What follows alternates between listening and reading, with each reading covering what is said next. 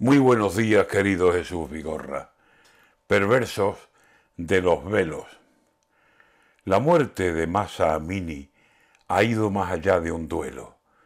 Las mujeres y los jóvenes, juntos en levantamiento, le han dicho a Irán que ya basta de la imposición del velo, que las mujeres precisan la libertad de su cuerpo y pueden lucir a gusto y sobre todo sin miedo pelo largo o pelo corto, según les guste su pelo.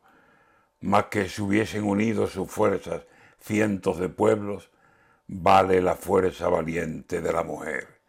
Un ejemplo que han seguido muchos jóvenes hartos de tanto atropello, hartos de tanto sufrir a la mujer como objeto de unas medidas que encierran, que torturan, que han impuesto allí un machismo canalla, sin conciencia, y sin respeto.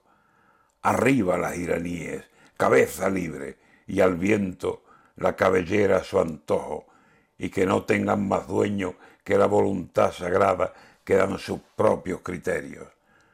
Porque más que todo el mundo unido en el mismo esfuerzo, puede en grito la mujer, firme grito desde dentro, irán de mujer vestido, jugándose su pellejo frente a la errónea moral de los que imponen un credo equivocado y cruel fuera de todos los tiempos, que se aireen las cabezas y eso mismo las de ellos, y no sea cárcel textil la obligación de ese velo.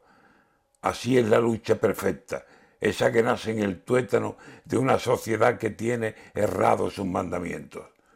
Mujeres de Irán, arriba con el coraje del pueblo, y vuestras cabezas libres transformen el pensamiento de un país que a la mujer la quiere encerrada en velos.